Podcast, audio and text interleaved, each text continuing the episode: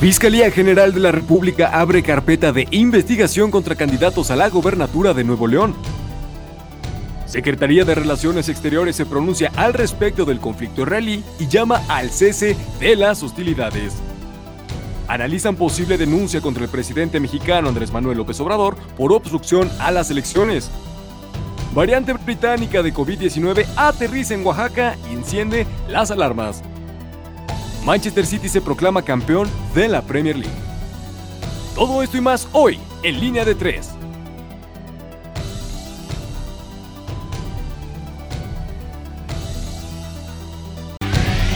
Hola, yo soy Renata Romero. Yo soy Eric Berry. Y yo soy Julio Velasco. Esto es Línea de 3. Tu espacio para enterarte de lo más destacado de la semana en 20 minutos. Comenzamos.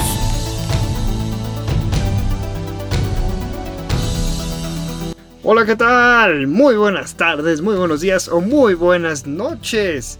Es para mí un honor y un gusto, un placer compartir espacio con mis talentosos compañeros y jocosos, Eric Berry y Renata Romero. ¿Cómo se encuentran el día de hoy? Cuéntenme. Oye, qué barbaridad, ¿eh? Qué, qué, qué, dichosa presentación esta, esta que nos haces, Julio. Muchas, muchas gracias, primero que nada, eh, a ti y a Renata por, por, compartir aquí, aquí foros. También, también saludos a, a, todo el auditorio por ahí. Renata, bienvenida. Hola Eric, hola Julio, ¿cómo se encuentran? Yo aquí pues muy bien, cansada a pesar de pues de todas estas semanas, ¿no? Pero pues aquí andamos con todo equipo. Qué bueno, qué bueno. Este, y pues bueno, vayan tomando asiento, prepárense un cafecito, una bebida, porque vamos a arrancar con las noticias de esta semana. Y si bien el panorama no es exactamente el que nos gustaría anunciarle, permítanos comenzar con las noticias internacionales. Eh, lastimosamente entramos en materia en una de las noticias más tristes de esta semana, que es un tiroteo en un colegio de Rusia. Eh, un antiguo alumno de 19 años ha sido detenido en Kazán con su escopeta personal como autor de los disparos que han terminado este martes con la vida de al menos 7 estudiantes y 2 empleadas del colegio. Este colegio era el 175 de Kazán y el autor de este homicidio habría obtenido una licencia de armas hace apenas dos semanas. Al menos otros 20 heridos graves derivados de este accidente. Una noticia muy trágica después de cortarle las alas a siete estudiantes. Y bueno, en uno de los panoramas más tristes a nivel internacional es que sigue irresuelto el conflicto árabe-israelí. Sigue siendo una bomba de relojería.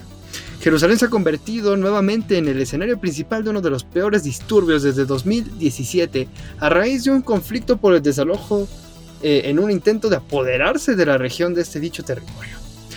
Eh, en la media tarde de este martes ya se reportaron un mínimo de 24 muertos y Palestina ha reportado un mínimo de 28, entre ellos, lastimosamente, varios infantes. Con base a una sentencia de la Suprema Corte de Israel, cuatro familias palestinas han sido obligadas a desalojar los hogares eh, de sus antepasados que, bueno, habitaron durante generaciones en el barrio de Sheikh Harar, en el último espacio de la resistencia palestina en Jerusalén. Los enfrentamientos de este lunes tuvieron lugar este, afuera de la mezquita del Al-Aqsa, eh, en el centro de la ciudad, donde los palestinos arrojaron piedras a policías antidisturbios israelíes, que dispararon balas de goma y gases lacrimógenos. Y bueno, noticias candentes fue precisamente que los militares palestinos han disparado más de 300 cohetes desde la Gaza hacia Israel desde el lunes por la noche matando a dos israelíes y en respuesta el ejército israelí lanzó ataques aéreos en contra. Eh, más o menos 150 objetivos de la franja de Gaza. Y bueno, estas noticias siguen dando de qué hablar, un panorama internacional muy, muy conflictivo. Y más adelante veremos la reacción que tuvo México ante estas eh, ante estos atroces actos que, bueno, la comunidad internacional no puede dejar pasar así como así. Y en Latinoamérica seguimos con todo este panorama gris eh, y Juan Guaidó propone una negociación con Maduro y las potencias internacionales, permítame agregarle las comillas a estas potencias, para superar la crisis venezolana. Diferentes potencias internacionales que respaldan un proceso de negociación integral a lo que ha sumado una conversación con Estados Unidos ha hecho que Guaidó se plantee este martes un proceso de negociación con el presidente Nicolás Maduro. Esto para lograr la celebración de las elecciones libres y justas. Ay, Dios mío, ya veremos esta, esta notición, ya no lo sabemos. Y con esto realmente atajar la crisis política en la que está inmersa la nación este, latinoamericana. Puede ver este panorama. Eh, ayer nos conocemos esta novela precisamente de Latinoamérica. les pregunto, Eric, Renata, este, ¿podría ser la participación internacional el comienzo del final de esta crisis? A mí en lo personal me parece que esto ya está muy eh, manguneado y realmente yo no creo que, que Nicolás Maduro ante ninguna circunstancia va a tener la apertura necesaria para unas elecciones justas y libres. No sé cómo lo ven ustedes, compañeros. Pues de alguna u otra manera es, es, la idea, ¿no? Que, este tipo de, abertura eh, justifique que haya unas y voy a entrecomillar esto, ¿no? A ponerlo entre aspas, unas elecciones libres en, esta, en esta nación venezolana. A ver, aquí la cosa es muy clara. Juan Guaidó, este legítimo y legítimo presidente eh, por algunas cuantas naciones, organismos, ya nadie sabe muy bien. ya aflojó, ¿no? Por decirlo de alguna u otra manera. Ahora sí que él, ya puso su granito de arena, le dijo a Maduro, a ver, vamos a sentarnos a dialogar, yo te, yo te, yo te propongo esto, te garantizo este, esto otro. Ahora, hay que ver, ¿no? Sabemos que, el gobierno eh, chavista, encabezado por, Nicolás Maduro, quien es, pues, de acuerdo con él, el legítimo gobierno, eh, es, reconocido, pues, por su autoritarismo. Entonces, en el papel, en un mundo ideal, sí, parece ser que la participación eh, internacional sería la clave, pero ya, ya si nos vamos a, un, a un espectro, a un espectro de América Latina, yo lo veo bien complicado. Sí, pues de acá tenemos pues la misma, la misma opinión, ¿no? Más que nada, pues hemos visto que en muchos casos la participación internacional, pues pues ha tratado de, utilizarse para, para, este tipo de conflictos internos en países, pero pues no podemos olvidar que, que, pues cada país pues es soberano y es lo que pues lo que van a argumentar y pues me imagino que de esta, o sea pues de este lado se va a ir eh, Maduro, actual presidente, pero pues ya, pues ya veremos qué, sucede estos días. Pasando ahora sí a las reacciones de, la, de la sección internacional, Renata, ¿por qué no nos vas narrando un poco de lo que nos trae política y economía? Claro que sí, con mucho gusto, Julio. Pues tenemos que, a menos de un mes de las elecciones, la Fiscalía General de la República abrió una carpeta de investigación en contra de los candidatos a la gubernatura de Nuevo León, Adrián de la Garza y Samuel García. De acuerdo a la Fiscalía, en el caso de la Garza, eh, es por solicitar el voto femenino a cambio de la entrega de las denominadas tarjetas rosas, las cuales permiten obtener pues, recursos económicos a las beneficiarias. Y en el caso de García, pues la carpeta se abrió en contra de él su padre, Samuel Orlando García, su esposa, eh, mejor conocida como Fosfo Fosfo, eh, Mariana Rodríguez, y su suegro, Jorge Gerardo Rodríguez. Esto debido pues, a diversas denuncias respecto a fondos y recursos de procedencia ilícita que presuntamente García utilizaría con fines electorales. El presidente de la República, Andrés Manuel López Obrador, pues eh, expresó algunas opiniones en la mañanera eh, respecto a esta intervención e investigación más bien de la, de la Fiscalía y Dante Delgado, dirigente nacional de Movimiento Ciudadano y senador de la República, señaló que pues están analizando una posible denuncia en contra del presidente López Obrador por intervenir en, en el proceso electoral. Eh, por otro lado, en relación con lo que tú nos comentabas en internacional, tenemos que la Secretaría de Relaciones Exteriores emitió un comunicado sobre situación en Israel y Palestina. La Secretaría emitió un, comunicado, perdón, en línea eh, donde manifestó su preocupación por los hechos violentos en Israel y Palestina y pues que a través de la Cancillería eh, pues se hizo un llamado al cese inmediato de las acciones que pongan en riesgo a la población civil y de la misma manera emitió infografías para solicitar asistencia en caso de encontrarse en una situación de riesgo. Por otro lado, tenemos el poco apoyo a mujeres en altos mandos. El Instituto Mexicano para la Competitividad reveló que las mujeres ocupan solamente el 6% de los puestos mejor remunerados de la administración pública. A pesar de que existen paridad en las secretarías de Estado, esto no se traduce en todos los niveles, sostuvo el instituto en, el, en este estudio realizado.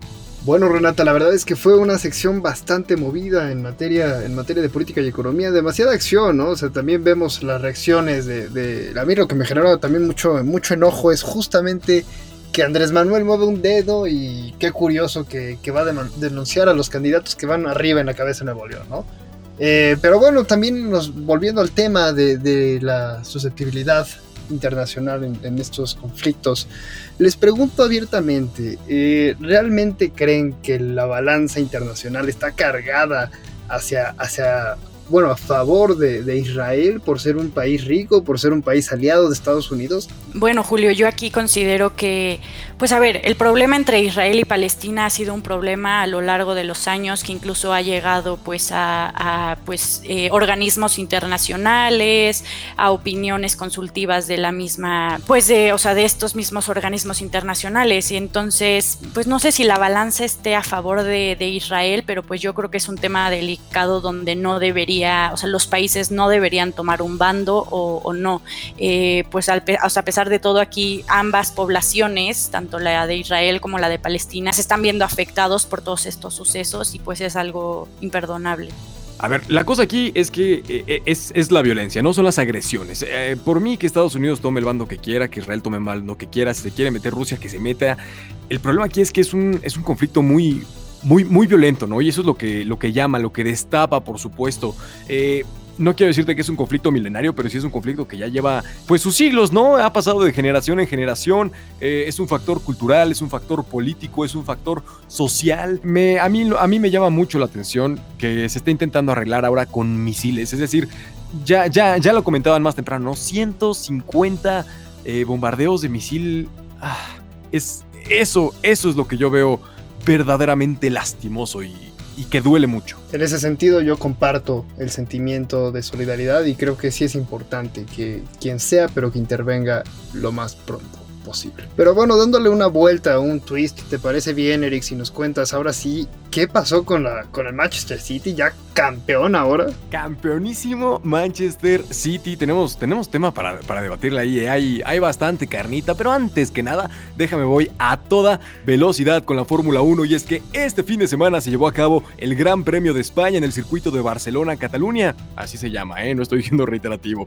Eh, bueno, pues el mexicano Sergio, nuestro Checo Pérez, comenzó la carrera en la octava posición del grid y terminó en quinto, luego de una carrera, vamos a llamarle regular a buena, ¿vale? No tuvo un buen primer stint y bueno, al final eh, batalló un poco para encontrar ritmo, terminó pasando a Richardo y, bueno, eh, esto ocasionó que el mexicano ascendiera hasta el sexto lugar dentro del campeonato de pilotos. Todavía no está donde debería, pero pues a ver, no, no, no me lo empiecen a quemar porque apenas llevamos cuatro carreras, son 23, ¿ok? no manchen. Ahora, eh, el corredor eh, inglés Lewis Hamilton, sí, otra vez Lewis Hamilton, eh, ganó la carrera, ¿no? Esto luego de, conseguir su, pole position número 100, es decir, fue, fue el piloto que arrancó en primer lugar. Y esto, pues, la verdad es que se dice fácil, ¿no? Ahora sí que leerlo, escucharlo es, es, es, es pues, fácil, ¿no? Dices, oye, 100 poles, cualquiera. No, la verdad es que el segundo lugar está en los 60, el tercero también por ahí. Estamos hablando de nombres como Arton Senna, Michael Schumacher, este tipo verdaderamente es el mejor de toda la historia, no me queda duda. Eh, el podio ya se lo pueden imaginar, Hamilton primero, Verstappen segundo, Valtteri Bottas tercero. Y ahora sí, Julio, vámonos a la actividad de la Premier League, es que el fin de semana pasado se jugó una, vamos a entrecomillarlo como una final adelantada de la Champions League entre Manchester City y Chelsea, misma que terminó por marcador favorable para los londinenses, es decir, en esta temporada van de 3, 2 a favor del Chelsea y queda la más importante, esa ya, ya estaremos hablando eh, en futuras ocasiones. Eh, sin embargo, el mismo Manchester City se coronó campeón eh, de la Premier League sin jugar. Y es que el Manchester United, que era su más cercano eh, perseguidor, cayó en contra del Leicester City por marcador de, 2 a 1. Y aquí es donde yo aprovecho para, preguntarles, Julio Renata, son tres ligas en cuatro años para los Citizens.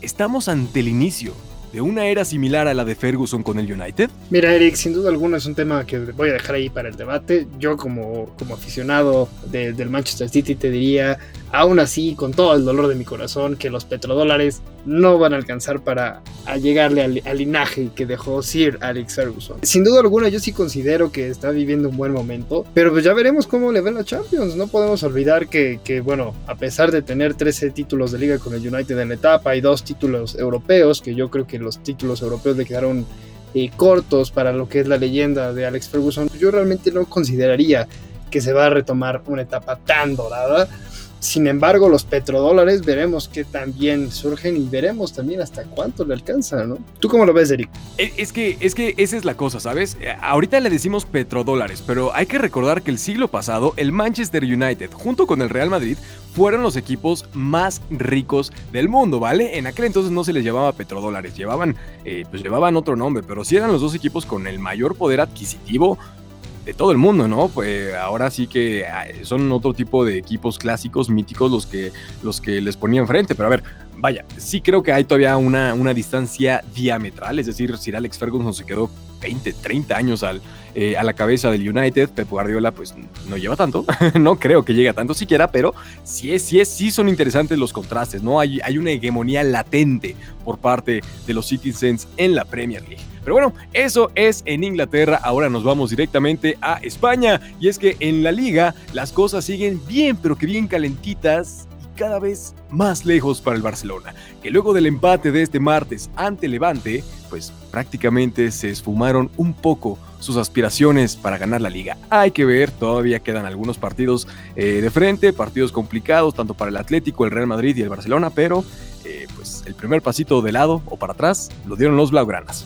En la Liga MX, Tigres se llevó los reflectores este fin de semana en los últimos días, eh, luego que decidieran fichar al campeón del mundo, Florian Taubin, de, que llegará a México proveniente del Olympique de Marsella francés, eh, fue campeón del mundo en 2018 con la selección absoluta de Francia y bueno, pues hay, rumores de que este mismo jugador francés rechazó a equipos de la Premier League, de la Serie A, de la MLS y todo por venir a jugar con el Bómboro aquí a México. De igual forma, el Tuca Ferretti se llevó los reflectores eh, luego de jugar de dirigir más bien su último partido como entrenador eh, de Tigres y bueno pues hay que decirlo, dicho sea de paso, cayó eliminado a manos de el Atlas. Se acaba una era en eh, la afición felina. Adiós Tuca Ferretti, yo no creo que vaya a regresar ya a dirigir, el señor se va a retirar. Y precisamente hablando de la liguilla, pues quedó de la siguiente manera y se terminará de realizar los partidos de, cuartos, eh, de cuartos de final este mismo fin de semana con los partidos de vuelta. Eh, las series quedaron Toluca en contra de Cruz Azul, Atlas versus Puebla, Pachuca versus América y Santos contra Monterrey. En la NBA, Jalen Brown de los Celtics quedó fuera el resto de la temporada por un, por un desgarre. También se juega la última semana de temporada regular, donde únicamente hay cuatro equipos matemáticamente eliminados realísticamente son bastantes más. los equipos más seguros y que al parecer van a estar en la siguiente fase son los 76ers de Filadelfia, el Jazz de Utah, el Miami Heat, los Nets de Brooklyn, aunque usted no lo crea, los Suns y los Clippers.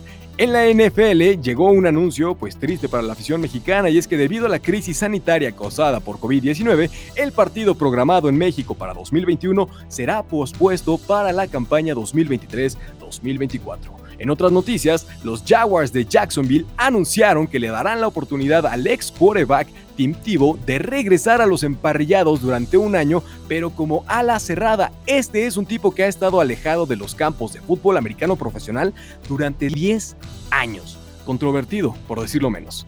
Los Diablos Rojos del México en la Liga Mexicana de Béisbol firmaron a Roberto Osuna, quien el año pasado formaba parte del equipo de las grandes ligas, los Astros de Houston. Y hablando precisamente de la Gran Carpa, los Atléticos de Oakland buscan una nueva casa, o al menos eso dicen. Los rumores dicen que podrían mudarse hasta la ciudad del pecado, Las Vegas, Nevada. Y bueno, pues esas son las noticias que tenemos el día de hoy en la sección de deportes, así que ¿por qué no nos instruyen, nos iluminan?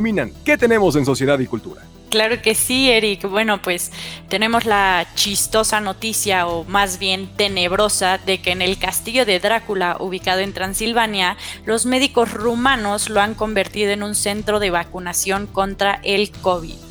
Todos los fines de semana de mayo se realizan maratones de vacunación afuera del histórico castillo del siglo XIV en la cima de una colina, donde más bien no se necesita hacer cita y esto es como un intento para alentar a la población a protegerse del virus. Eh, las personas que asistan a vacunarse obtienen un diploma de vacunación ilustrado con una trabajadora de salud con colmillos largos blandiendo una jeringa. Además del diploma, las personas se benefician con una entrada gratuita a las salas de tortura que cuentan con 52 instrumentos de tortura medievales. Esto señaló Alexandra Priscu, gerente de mercadotecnia del castillo de Bran. Aquí, permíteme, permíteme comentarte, este, comentarles compañeros, hay muchas cosas que pueden salir mal. A ver, estamos hablando vacunas contra COVID en Transilvania, en Rumania, en el castillo de Drácula y además te pasan a la sala de torturas? Perdón, pero ese cuento yo no me lo trago. Ahora sí que como quien diría, a otro perro con ese hueso, yo ahí no me iría a vacunar. Bueno, ahora sí que ya depende de cada quien, pero hay más, hay más cosas que podrían salir mal de las que podrían salir bien. A mi parecer yo sí me iría a vacunar, o sea, por Dios, dos por uno, ya no me ahorro lo del museo y simplemente vamos a darnos ahí un paseo a la cama de tortura, lo cual este, pues una limpia después con un huevo y ya quedamos al, full, ¿no? Pero ¿qué más nos traes, Renata? Cuéntanos. Claro que sí. Por otro lado, traemos la noticia del cohete chino. El domingo a las 10.24 hora de Pekín, partes del cohete chino ingresaron a la atmósfera terrestre. El reingreso descontrolado del cohete a la Tierra había causado preocupación, aunque las autoridades chinas y expertos independientes habían advertido de que había muy poco riesgo de que estos restos cayeran en una zona habitada. China había lanzado el cohete el pasado 29 de abril para, para, poner en órbita una sección de la estación espacial que ese país está construyendo. Con varios sitios de rastreo estadounidenses y europeos eh, habían estado monitoreando el reingreso del cohete. Eh, no había sido posible determinar si se desintegraría al ingresar ni dónde caería con precisión. Según informaron las autoridades chinas, los restos del cohete cayeron en el mar Arábico. ¿Qué opinas de esto, mi, mi Julio? No, hombre, pues, mira, con decirte que hasta el cohete chino prefirió caer o ahogarse en el mar antes que estrellarse o impactarse en Latinoamérica, creo que habla mucho de por sí, ¿no? Sí, coincido, coincido. Pero bueno, por otro lado, y pues en la última noticia de esta sección, tenemos que los sacerdotes católicos alemanes desafían al Vaticano bendiciendo las uniones de parejas homosexuales. La iniciativa de los clérigos, diáconos y voluntarios que usa el eslogan El amor gana surgió después de que la Iglesia Católica se negara a dar estas bendiciones al decir en marzo que Dios no puede bendecir el pecado. Pues háganme favor, solo háganme favor. El Papa Francisco aprobó la postura de la Congregación para la Doctrina de la Fe de que la Iglesia Católica no tiene el poder de bendecir las uniones entre personas del mismo sexo pese a sus elementos positivos. La respuesta del Vaticano no pretendía ser una forma de discriminación injusta, sino más bien un recordatorio de la verdad, del verdadero rito litúrgico. Eh, esto fue lo que mencionó el Papa. Pues cuéntanos, ¿qué nos traes en la sección de Nacional, Julio? Y bueno, ya para darle un poco de cierre a, este, este, bonito, este bonito podcast, llega a Oaxaca la variante británica de COVID-19. Esto después de que dos turistas extranjeros que visitaron el municipio de San Pedro Mixtepec eh, a principios de abril fueron identificados como portadores de la variante recientemente descubierta en el Reino Unido. Eh, dicha variante del virus se caracteriza por poseer una propagación más rápida de lo habitual, así es, así que hay que andarnos con cuidado porque ya sabemos que esto en cualquier momento se puede descontrolar. Y no se confíe si ya están vacunados su abuelo, su tía, su primo, no se confíe, la verdad es que el virus se puede seguir propagando. Además, permíteme contarles una noticia muy lastimosa, muy triste y de suma sensibilidad. Eh, sin vida a los tres hermanos desaparecidos en Jalisco. Ana Karen, José Alberto y Luis Ángel fueron sustraídos de su hogar el pasado 7 de mayo por un comando armado vinculado al cártel Jalisco Nueva Generación. Dos días más tarde, los cuerpos de estos fueron encontrados sin vida en una carretera de las afueras de la ciudad. La fiscalía señaló eh, precisamente que existe la probabilidad de que confundieran a los jóvenes. Y es muy triste ver cómo se cortan las esperanzas por una equivocación de esta magnitud y por algo tan lastimoso como lo puede ser. Continuando con estas noticias sensibles, las familias de los fallecidos en la tragedia del metro recibirán indemnización. El gobierno de la Ciudad de México indemnizará con 650 mil pesos a cada una de las familias de las 26 personas fallecidas y cubrirá los gastos médicos de los heridos por el desplome de la trave en la línea 12 del metro como se lo aseguramos y como se lo contamos la semana pasada. Eh, la jefa de gobierno, Claudia Sheinbaum, indicó que se prevé iniciar la próxima semana con los convenios con las familias y dice, no los vamos a dejar solos. Y bueno, esto también en, redes sociales causó un gran revuelo porque distintas familias señalaron que les pedían y, o los obligaban, en este caso, a firmar un documento donde les hacían entrega por 25 mil pesos, según ellos, pero nada más recibían 10 mil. Entonces esto empezó a causar revuelo y salieron estas acusaciones y salieron muchísimos más casos similares. Y bueno, realmente lo triste es justamente todo esto que se vive en los ambientes, de, las elecciones, ¿no? Ya sobra decir que qué podríamos esperar de la situación de la violencia del país al cierre de las campañas electorales. A mi juicio, considero que esto se va a poner todavía peor. Vemos la violencia en Morelia, cómo balacearon a uno de los candidatos y vemos muchos otros aspectos a nivel nacional que nos hacen creer que esto apenas está empezando lastimosamente. Pero bueno, todo lo bueno tiene que llegar a un fin. Eh, Renata, Eric, como siempre es un gusto al auditorio también que nos está acompañando. Muchas gracias también a todo el equipo de Entre Comillas. No, el, gusto, el gusto todo mío, por supuesto. Recuerden que, recuerden que pueden seguirnos en nuestras redes sociales. Nos encuentran en Instagram como arroba entre comillas digital, en Twitter como entrecom digital entre comillas, lógicamente, Entrecom Digital en Twitter, Entre Comillas Digital en Instagram, en Facebook estamos como Entre Comillas y eh, Renata, eh, ya tenemos sitio web, ¿no? de nuevo, con, todos los colaboradores, eh, colaboradores y colaboradoras de, Entre Comillas. A ver, ¿cuál es la, la página? Pásanos el chisme. Sí, qué emoción. Ya por fin nuestro sitio web lo, nos pueden encontrar como entre comillas digital.com y ahí pueden encontrar artículos de opinión por parte del equipo de Entre Comillas. Muchísimas gracias a, todas y a todos los que nos están escuchando y pues a Julio y a Eric, mis, mis compañeros. Hasta la próxima.